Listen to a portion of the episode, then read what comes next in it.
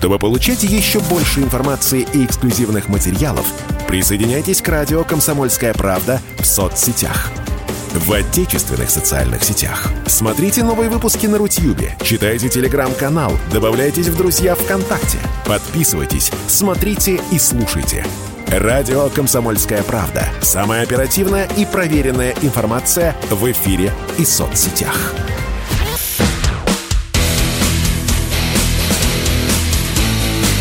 Программа с непримиримой позицией.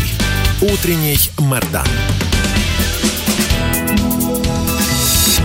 Снова здравствуйте, и снова в эфире радио «Комсомольская правда». Я Сергей Мордан, трансляция YouTube-канал «Мордан 2.0». Заходите, подписывайтесь, нажимайте кнопку «Нравится», пишите комментарии. Идет голосование в телеграм-канале «Мордан» по поводу, ну, проанонсированной в самом начале темы. Запрет русского языка в Одессе. Значит, заходите, ознакомьтесь и проголосуйте, пожалуйста. У нас сегодня День демократии. К нам присоединяется Илья Крамник, научный сотрудник Института мировой экономики и международных отношений РАН, специалист э, по армии, по военной технике, вот позволю себе так вас э, отрекомендовать, автор телеграм-канала «Кот и кошка Крамника». Тоже вот с легким сердцем, с энтузиазмом а всем а, любителям военного рекомендую подписаться. Илья, я давно мечтал с вами в эфире поговорить, потому что вот от, открываю ваш э, канал. У вас здесь репост, я процитирую из него кусочек. В русскоязычном экспертном сообществе, по крайней мере в публичной его части, почти отсутствуют специалисты, способные обсуждать сухопутные бронетанковые силы на таком уровне, чтобы обсуждение не сваливалось повторение заученных трюизмов а, или пропагандистских клише. Расширю тему, а также практически нет специалистов, которые способны обсуждать военно-морской флот, ВВС, ну и вообще все то, что связано э, вот жизнью вооруженных сил. Давайте обсудим, а, подведем, так сказать, некий краткий э, итог того, что 4 месяца военной кампании на Украине показали нам. Давайте начнем с главного, сухопутных сил. Ну, смотрите, первую очередь, э, естественно, ничьи ожидания не оправдались, ну, в том числе и потому, что это действительно первая война э, подобного масштаба для нас э, с 1945 года. Это первая война подобного масштаба в Европе 1945 года. И в целом именно войн регулярных армий схожего масштаба после Второй мировой вспомнить очень трудно, разве что Иран и Ирак тебе приходит на ум.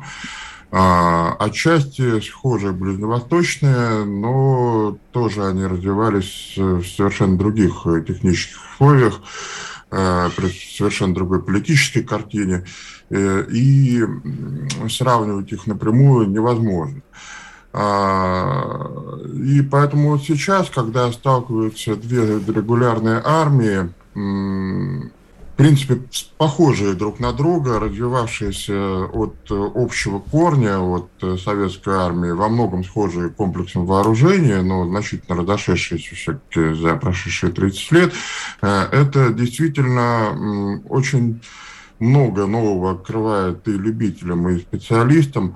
Э, оправдания, можно сказать, ожидания, можно сказать, не оправдались у обеих сторон, ни у тех, кто ждал э, быстрой победы России, к сожалению, для нас, ни у тех, кто ждал, что Россия быстро проиграет, к сожалению, для них. Э, обе эти стороны оказались, скажем так, у разбитого корыта своими ожиданиями. А как вы думаете, ну вот бог с ними, с политическими украинцами, почему наши-то ожидания не оправдались? Ведь я не буду скрывать, даже я, но будучи человеком таким ну, достаточно с критическим складом ума, все равно а, повелся на эту многолетнюю пропаганду о том, что украинской армии нет, ее все распродали, и, в общем, там нет ни пушек, ни танков, ничего, и да, через, если не через три дня, то через 13 мы будем в Киеве. А оказалось, русская армия сражается, в общем, с подготовленным, хорошо вооруженным угу. врагом? Ну, э, смотрите, я трех на 13 суток, конечно, не ждал, но тоже был разочарован. Конечно, я честно ждал, что активная фаза конфликта завершится в течение нескольких недель. А, эти ожидания тоже не оправдались. Здесь много причин. А, разумеется, это и э, украинская армия оказалась не тем противником, каким ее многие представляли. Э, при этом, да, указывалось э, многие указывали о том, что, на то, что украинская армия не настолько слаба, как принято считать. В первую очередь за счет того, что все-таки 8 лет идет война на Донбассе, за эти 8 лет многому с той стороны научились. Кроме того, действительно, все эти годы Украина довольно активно сотрудничала с НАТО, в том числе сотрудничала в плане Э, военной подготовки, военного обучения. И когда мы дойдем до помощи НАТО Украине, там вот именно подготовка обучения – это одна из главных э, пунктов, э, один из главных пунктов в этой помощи. И я бы сказал, что второй главный пункт, он тоже не сводится к поставкам оружия, как многие считают. Ну так вот, вот эти пункты помощи от НАТО и 8 лет боевого опыта, они, естественно, сказались. Э, что же касается нас, то мы все-таки готовились несколько к другим войнам. Вот э, каков наш опыт последних восьми лет? Это опыт войны в Сирии. Э, что такое война в Сирии? Это практически продолжение того 40-летнего конфликта, который наша армия ведет непрерывно, начиная с Афганистана, с конца 1979 года. Мы ведем э, в разных уголках э, Евразии практически одну и ту же контрпартизанскую войну. Э, локальный конфликт малой интенсивности. А, он может различаться по количеству задействованной техники, по количеству задействованного личного состава, но в целом это один и тот же противник. Это регулярное формирование с легким вооружением. А, это нерегулярная армия. Когда мы сталкивались последний раз с регулярной армией, это была пятидневная война в Грузии. Но, к сожалению, пяти дней войны, видимо, оказалось недостаточно для того, чтобы сделать выводы на случай будущей подобной войны. Хотя некоторые звоночки тогда же прозвенели, включая неприятные довольно потери в воздухе от э, грузинского ПВО. И напомню, кстати, что тогда ПВО Грузии были задействованы в том числе украинские специалисты. Ну да, кстати, вот это вот хорошо, что вы вспомнили этот момент. Э, я напомню для слушателей, в общем, грузинские ПВО точнее, в 2008 году точнее было бы назвать украинскими ПВО, которые работали тогда на территории Грузии. Вот, и ущерб они российским ВВС нанесли, в общем, э, весьма существенный, очень болезненный. А скажите, пожалуйста, вот сейчас же обсуждается ну, главный вопрос, то есть насколько будет э, быстро трансформироваться армии Европы, то есть вот насколько mm-hmm. там украинский конфликт, украинская кампания повлияет на устройство голов прежде всего. А, там и Россия, допустим, Германия объявила о том, что они будут теперь создавать самую большую европейскую армию. Наверное, американцы тоже обратят внимание на то, что, в общем, мы, для них э, жизнь на планете там слегка видоизменяется. Ну, насчет китайцев как бы я не поручусь, они далеко от нас. А, но главное, а, с вашей точки зрения, вот по результатам четырех месяцев, а, что точно будет меняться в вооруженных силах России? Исходя из того опыта, который, в общем, уже всяко есть. Я полагаю, должен быть пересмотрен, это должно быть пересмотрено, это не только мое мнение, это мнение именно участников войны, э, внимание к подавлению противовоздушной обороны. Тут э, надо пояснить следующее. Мы же всегда в качестве основного противника всего потенциального рассматривали блок НАТО. Э, для блока НАТО характерно то, что их основное средство ПВО – это истребитель. Э, мощные наземные ПВО у них э, до настоящего момента практически нет, она в основном очаговая. А здесь вот э, на Украине нам пришлось столкнуться фактически с собственным отражением, с противником, у которого мощный эшелонированный наземный ПВО. Пусть на устаревших системах там комплекс еще Леонид Ильича и Владимировича помнят, и, собственно, потому что Киевский округ получил их тогда первыми в начале 80-х. А, но это именно что наше устройство ПВО эшелонированное. И э, подавлять его нужно совсем не так, как мы готовились на случай войны с НАТО. Подавлять его нужно так, как американцы готовились, и НАТО готовится на случай войны с нами. А, и вот этот подход должен меняться, тем более, что сейчас в НАТО, кстати, как раз наоборот оценили именно э, эшелонированное ПВО наземное. Там еще и до э, текущей войны к этому мнению начали приходить о том, что спланированный наземный ПВО все-таки работает, начали доказывать соответствующие комплексы. И, видимо, вот это будет такая одна из главных трансформаций. В НАТО будут уделять больше внимания про противовоздушную оборону, вторую эшелонированную систему, а нам придется пересмотреть свои подходы к подавлению ПВО. А я правильно понимаю, что эта формулировка, она подразумевает, в общем, то, что нам нужно кратно увеличить количество военных самолетов для начала? А, да даже не только кратно увеличить, у нас ВВС, в общем, не самые маленькие они. А вот расскажите, вот, а, да, почему как бы, то есть столько было разговоров, а, ну, в первый месяц кампании о том, что да, там, вот, значит, наши доблестные ВКС всех победили, там у нас полное господство в воздухе, а сейчас, в общем, даже по тем а, роликам, которые выкладываются, видно, что действуют, в общем, достаточно осторожно, стараются не подставляться, ударов mm-hmm. в воздушном пространстве Украины практически нет, только крылатые ракет летают. Сколько? Ну, э, смотрите, э, тут вопрос именно в тактике. Э, в чем заключается американская тактика, натовская тактика подавления ПВО? У них задача подавления ПВО выделена именно в отдельную самостоятельную задачу, на которую выделяются отдельные самостоятельные силы, угу. которые сосредоточены именно на подавлении ПВО и на что больше не отвлекаются. Идет сначала воздушное наступление – извините, с подавлением противовоздушной обороны, с его уничтожением, э, как это было в Ираке в 91-м, как это было в Югославии в 99-м, во многих других конфликтах. А, Причем там уничтожение в данном случае даже второстепенно. Главное это подавление. Главное, чтобы его противник перестал стрелять. Спорткп.ру О спорте, как о жизни.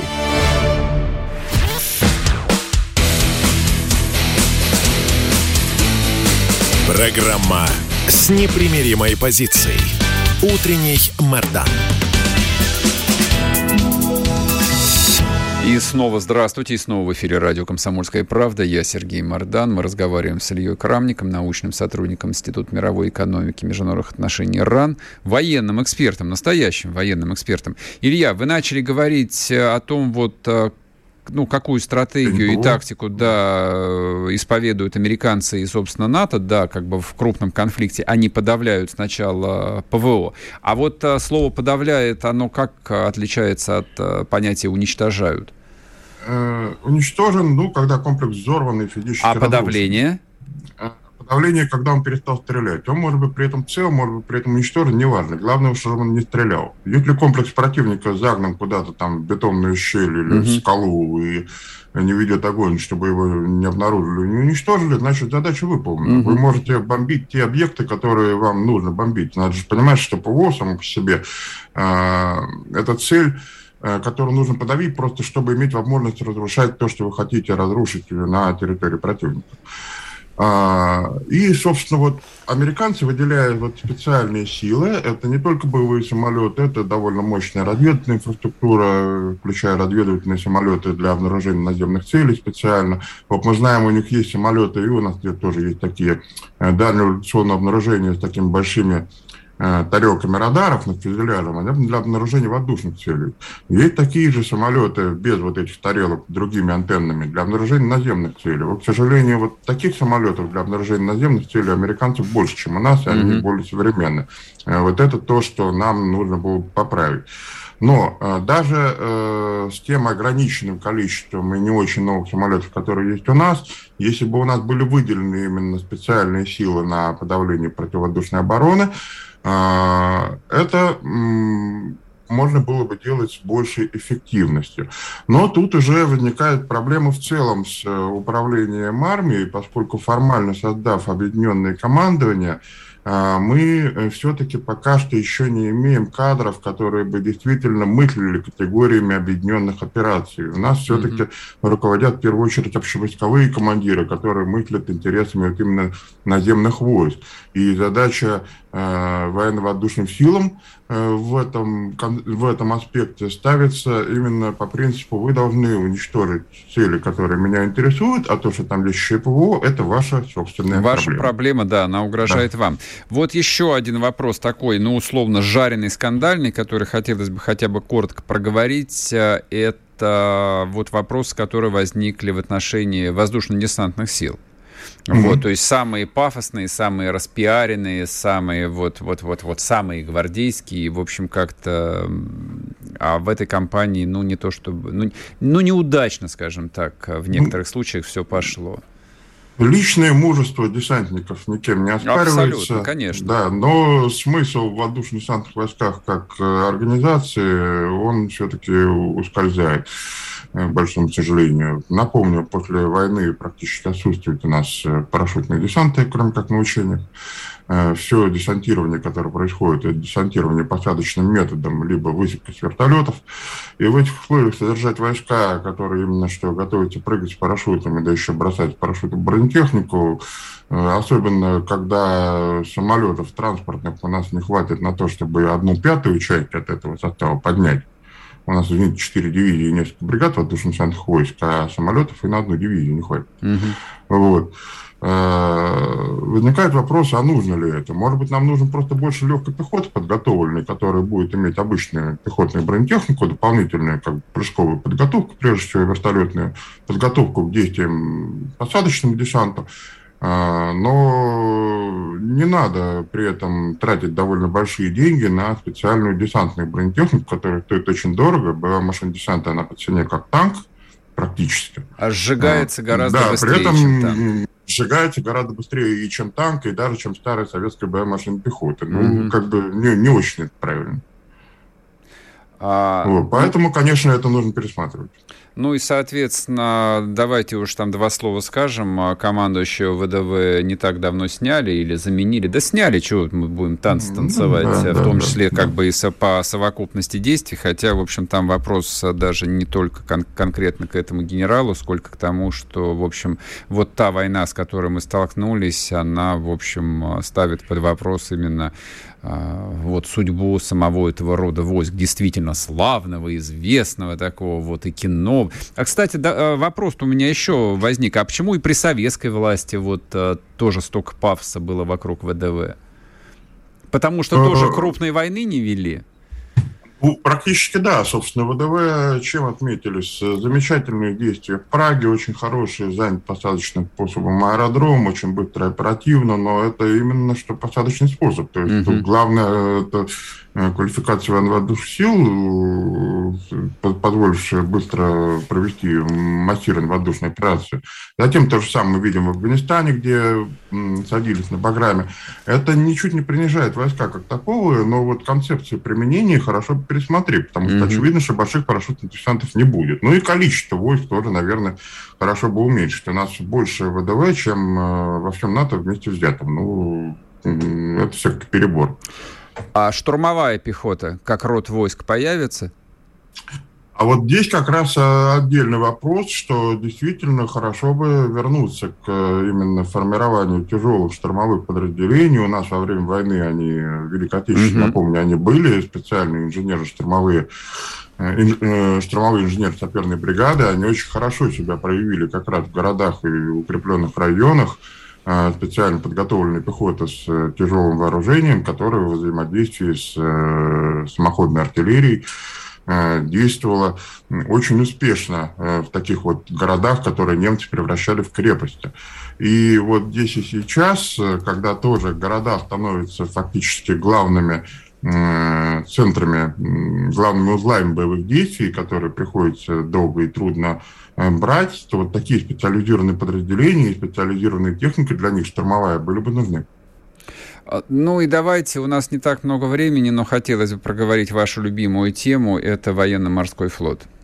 Много, кое, кое-кто говорит, что, в общем, а, он в таком виде вообще не нужен, и старые советские корабли, большие особенно нужно списать в утиль, вот, а строить э, вот всякие корветы и фрегаты, и, в общем, и не рыпаться никуда. Вы что думаете? Вот эта компания знаете, что показала? я скажу так, что эта компания показала то, что если флотом не заниматься, то он не работает. Угу. Флот – это очень э, долгий инструмент, долгостроящийся, очень инерционный. Корабли строятся долго и проектируются тоже долго. Э, и надо их э, готовить не когда война началась, а действительно готовить их нужно постоянно для того, чтобы когда вдруг война придет, они были бы готовы и могли выполнять задачи. Но для этого нужно определить, какие корабли нам нужны, какие задачи они будут решать, и э, строить их не по принципу вдруг случились какие-то проблемы, давайте деньги у кораблей заберем и потратим на что-нибудь другое, а именно строить тоже с, с выделением приоритетов и защитой этих приоритетов. И э, готовить флот э, к современной войне тоже нормально, а не так, как, к сожалению, его готовят у нас, когда э, практически все на протяжении десятков лет стрельбы против, противовоздушной обороны флотские проходят в режиме, когда стреляющим точно известно, откуда и куда угу. полетит ракета условного противника. Ну, простите, война такого не прощает. А вот скажите, пожалуйста, ну, тоже такая довольно распространенная была концепция и среди сухопутного генералитета, и среди там политических, в общем, э, руководителей довольно существенного числа о том, что флот э, такая-то, в общем, игрушка крайне дорогая, и ценность ее совершенно не очевидна. Вот ценность флота в этой этой военной кампании стала очевидна или нет? Э, для меня она очевидна. Э, если бы флот был в нормальном боеспособном состоянии, он мог бы уже парализовать практически все перевозки на юго-западе Украины. Э, но, к сожалению, ситуация такова, что не имея достаточно мощного флота, мы не можем достаточно эффективно воздействовать по Э, украинскому побережью и э, вынуждены фактически ограничиваться просто блокадой, то есть довольствуются тем, что в Одессу никто не приходит. А, ну, хорошо, конечно, но как-то этого мало, учитывая все-таки наш формальный перевес в силах. Угу. Флот э, должен иметь возможность защищаться от противокорабельных ракет, и ситуация, когда несколько ракетных комплексов заставляют флот отойти подальше от берега, она не очень нормальная. А потеря крейсера «Москва» — это, в общем, а, вот катастрофа-катастрофа была или это, это прогнозируемая очень катастрофа была?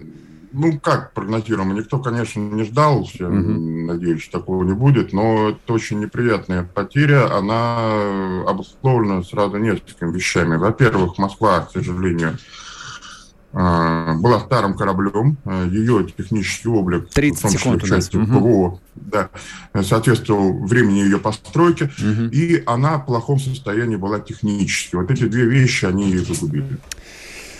Спасибо большое. Времени у нас, к сожалению, было мало, потому что тема очень большая. Я надеюсь, что ну, через какое-то время нам удастся поговорить более обстоятельно. Илья Крамник был с нами на связи, научный сотрудник Института мировой экономики и международных отношений РАН военный эксперт. Для всех, кто военной тематикой интересуется, я действительно рекомендую подписаться на его телеграм-канал «Кот и кошка Крамника». Вот такое смешное название, но там он пишет про вещи не смешные, а очень серьезные.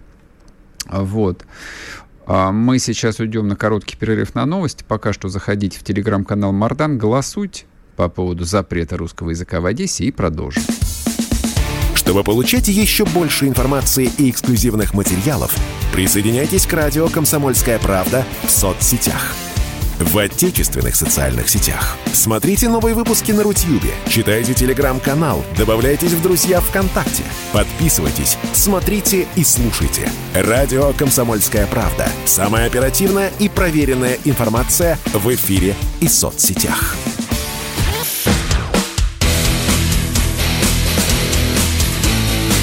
Программа с непримиримой позицией. Утренний Мордан. И снова здравствуйте, и снова в эфире радио «Комсомольская правда». Я Сергей Мордан. Трансляция идет на YouTube-канале «Мордан 2.0».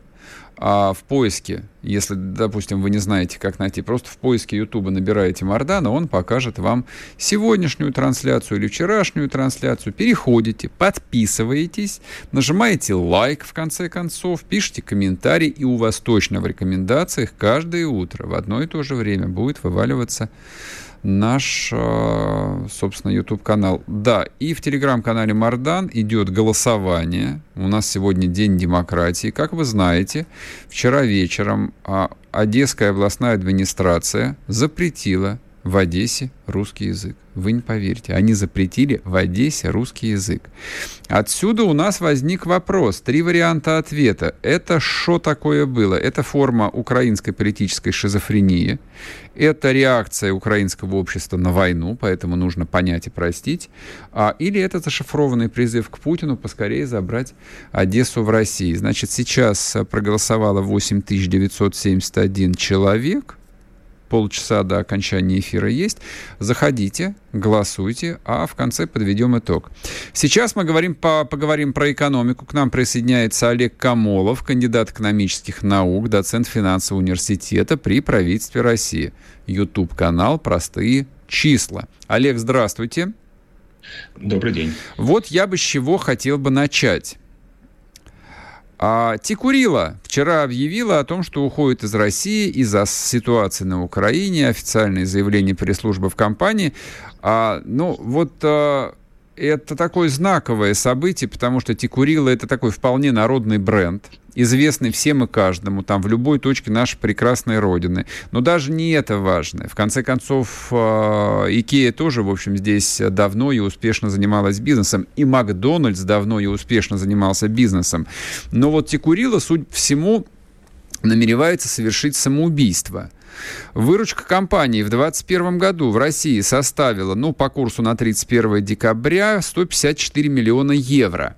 Общий оборот компании в 2021 году 561 миллион евро ну, легко посчитать, 30% выручки, то есть э, у них дебет с кредитом э, не сойдется, и тем не менее компания на это идет.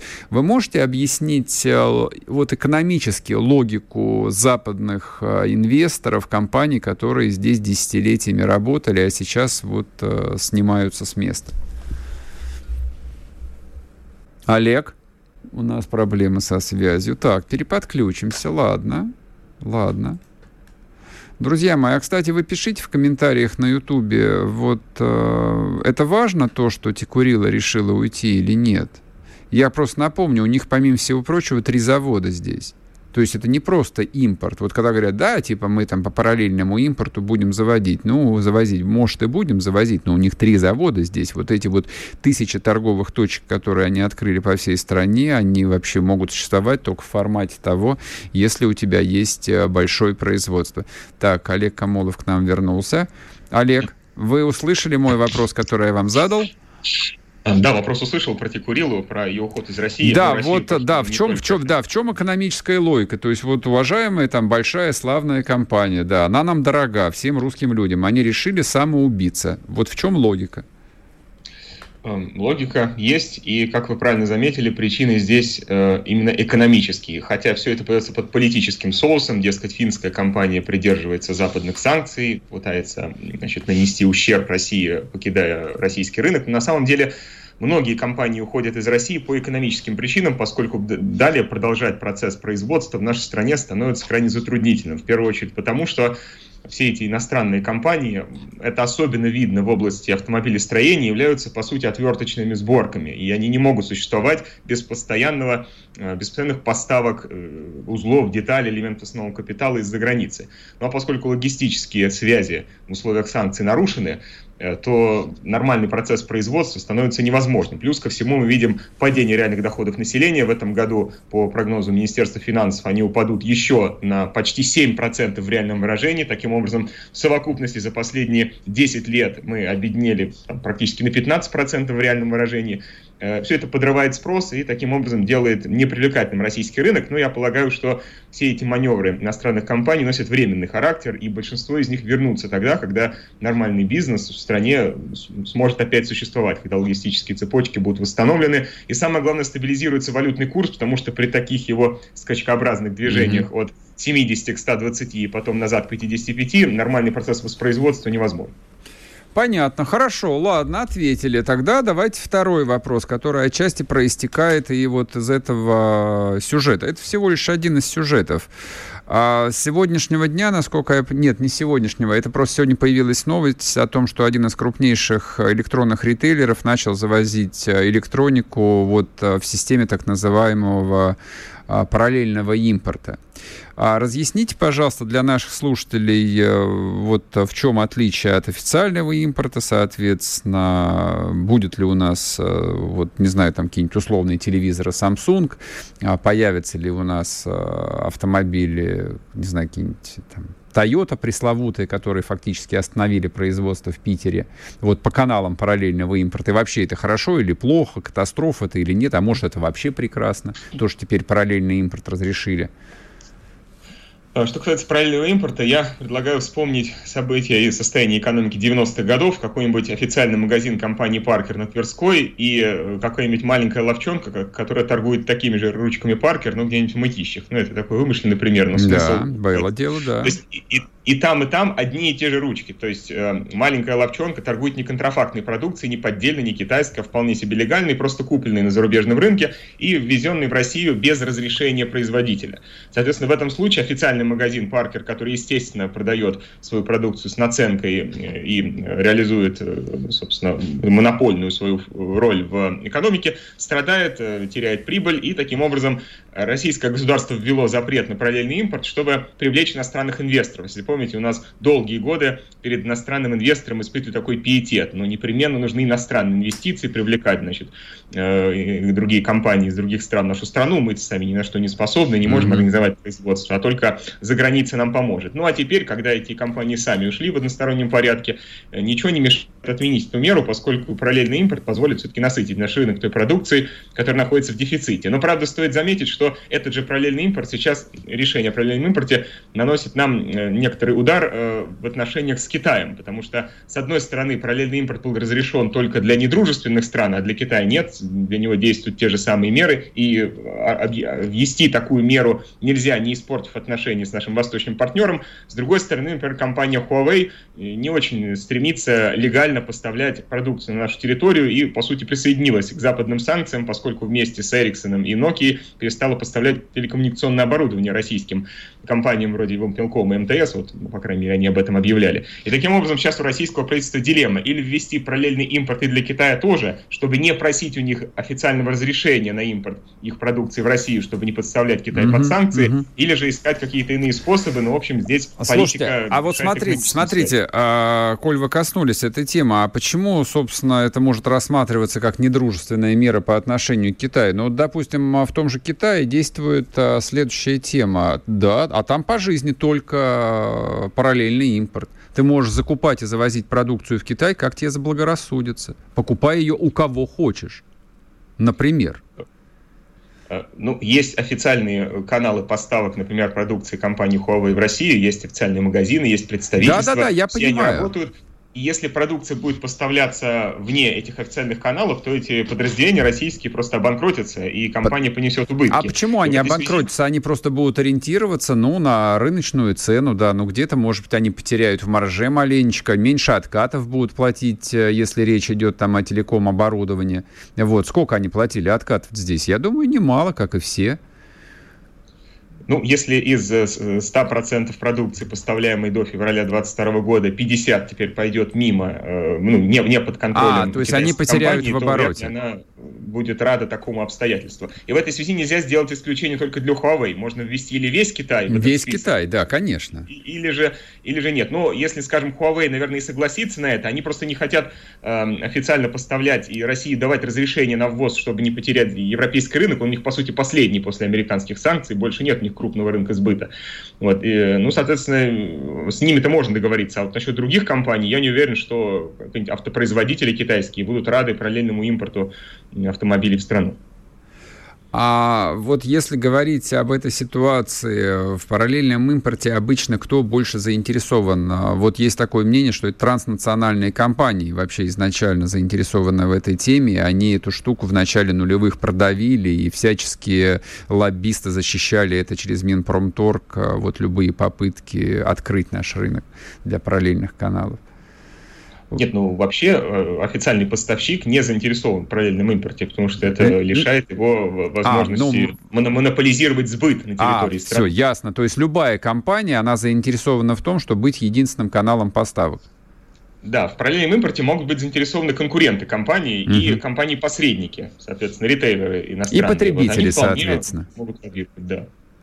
Да. Так, сейчас мы уйдем на короткий перерыв на новости, потом вернемся и продолжим, потому что, ну, про экономику хотелось бы сегодня поговорить именно вот а, с точки зрения там простого обывателя.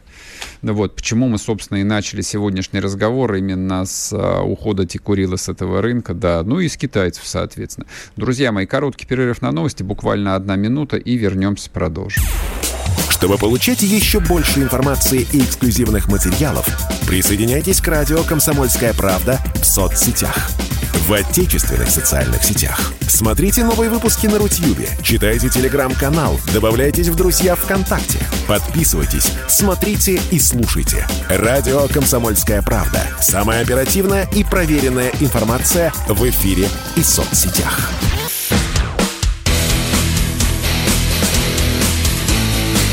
Программа с непримиримой позицией. Утренний Мордан.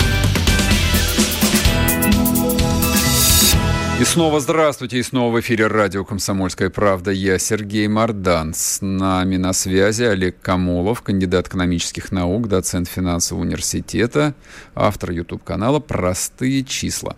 Олег, значит, давайте вернемся. Ну, вот смотрите, как бы из всего этого параллельного импорта, ладно, вы нам объяснили, все понятно. В общем, а, я, с вашего позволения, сделаю короткий вывод. А, параллельный импорт – это классно, это нам будет полегче дышать, друзья мои, а, потому что объективно цены должны снизиться. Чем больше дилеров, которые завозят а, товар, тем ниже цены. Так всегда бывает. Я по 90-м это очень хорошо помню.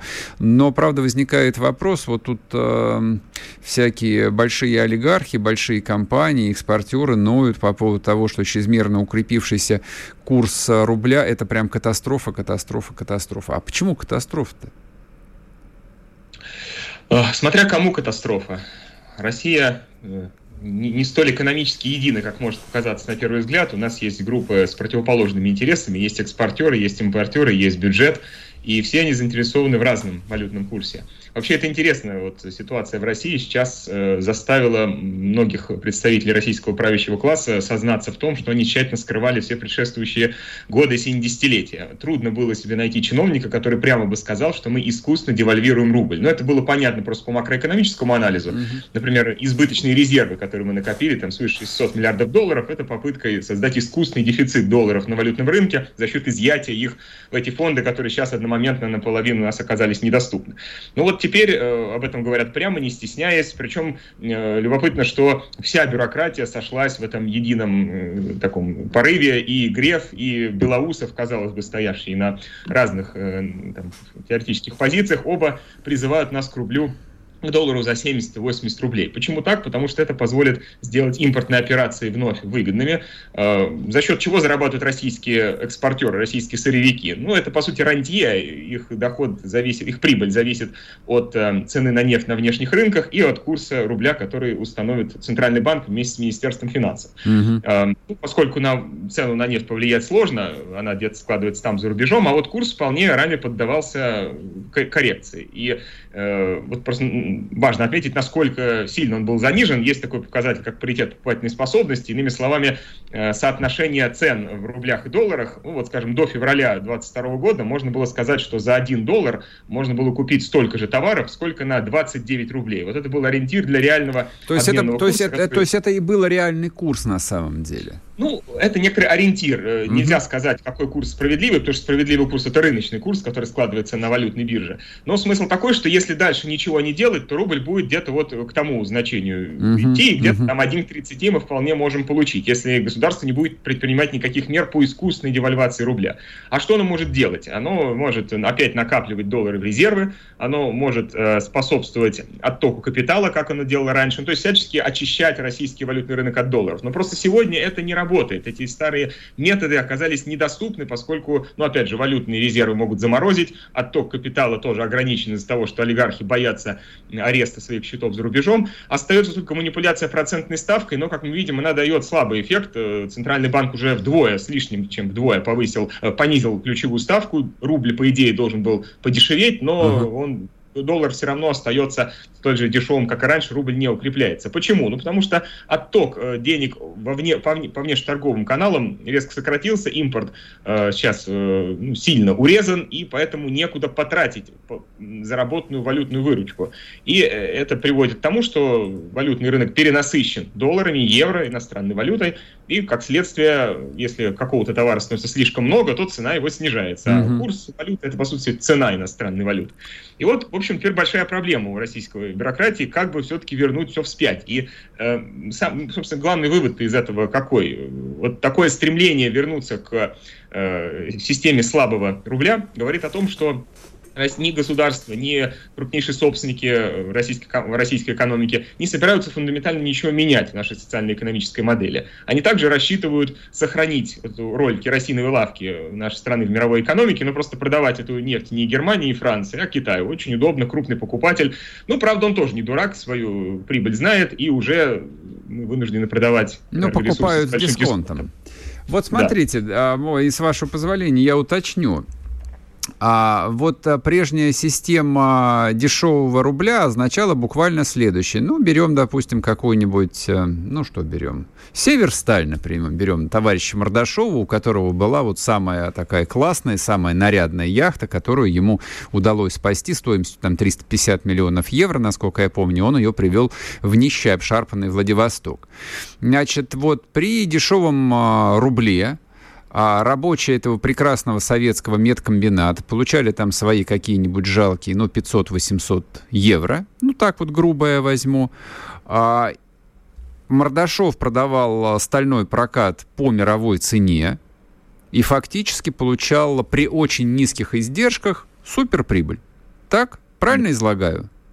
Ну, при конвертации этих долларов... Ну, конечно, да, естественно. Поэтому хватало и на яхту, и на вторую яхту, ну и на все прочие прекрасные ништяки. А то, что рабочий за ту же самую работу получает там в 3-4 раза меньше, чем какой-нибудь бельгийский рабочий э, там на заводе Амитсталь, например, в Бельгии, это, в общем, никого не интересовало. Так ведь? Нет, Арс Арселор, по-моему, называется Неправильно я сказал. Да. А сейчас, в общем, придется вот при этом курсе платить, ну, не в три раза меньше, чем рабочему бельгийского завода, а там в полтора.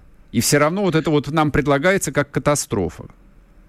Да, совершенно верно. Даже нынешний курс э, рубля является заниженным относительно того материального ориентира, которого он бы стремился, если бы не было какого-то искусственного влияния на российский валютный рынок. Причем mm-hmm. надо заметить, что вот эта диспропорция курсов, она ведь не делает страну богаче или беднее. Это инструмент перераспределения. Если кому-то выгоден дешевый рубль, значит кто-то наоборот от него страдает. Кто страдает? Ну, очевидно, мы с вами, покупая импортные товары Конечно, естественно. А также обрабатывающая промышленность и сельское хозяйство. Например, чтобы купить какой-нибудь канадский трактор, приходится в рублях платить за него в три раза больше, ну почти в три раза, если мы берем, брали вот старый курс в 70 рублей относительно тех 28 рублей, который бы сложился объективным образом. Так вот, эта разница в курсах, она приводит к очень такой интересной ситуации. Ну, во-первых, убивает обрабатывающую промышленность, а с другой стороны ставит под сомнение известное утверждение о том, что наша экономика кормится нефтью. Вот бюджет у нас кормится нефтью, и вообще говоря, нефтяники это главные э, инвесторы в российский бюджет, главный вклад носят. Но большой вопрос, а какими деньгами они платят налоги, которые наполняют российский бюджет? Теми деньгами, которые они, по сути, бесплатно получают от государства благодаря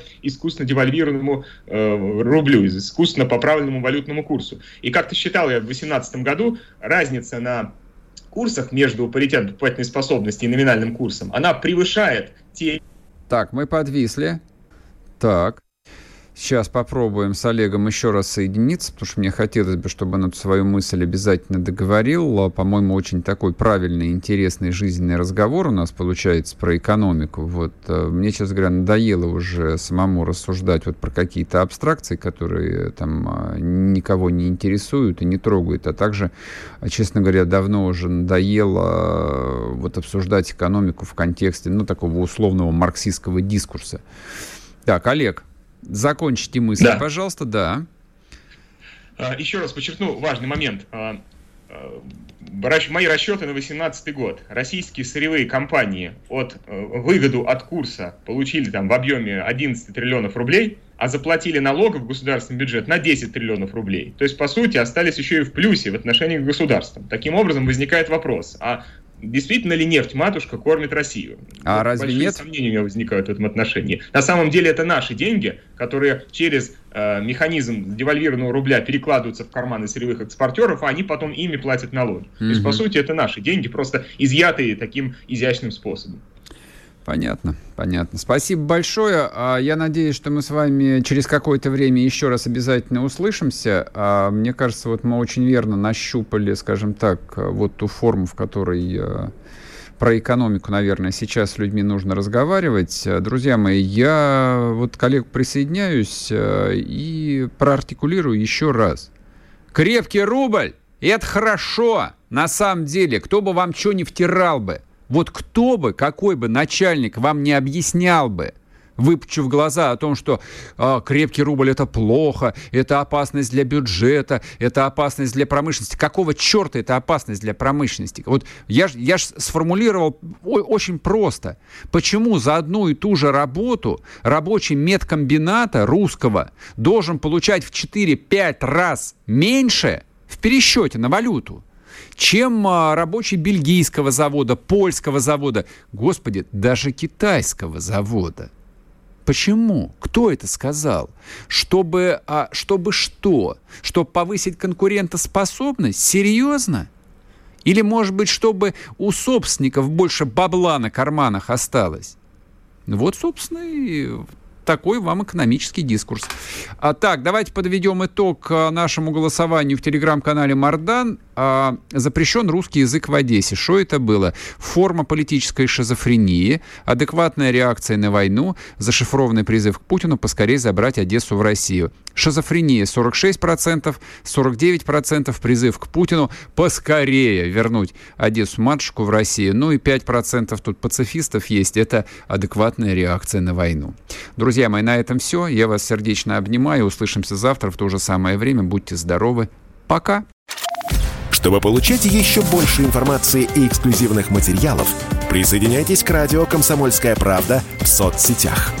В отечественных социальных сетях. Смотрите новые выпуски на Рутьюбе, читайте телеграм-канал, добавляйтесь в друзья ВКонтакте, подписывайтесь, смотрите и слушайте.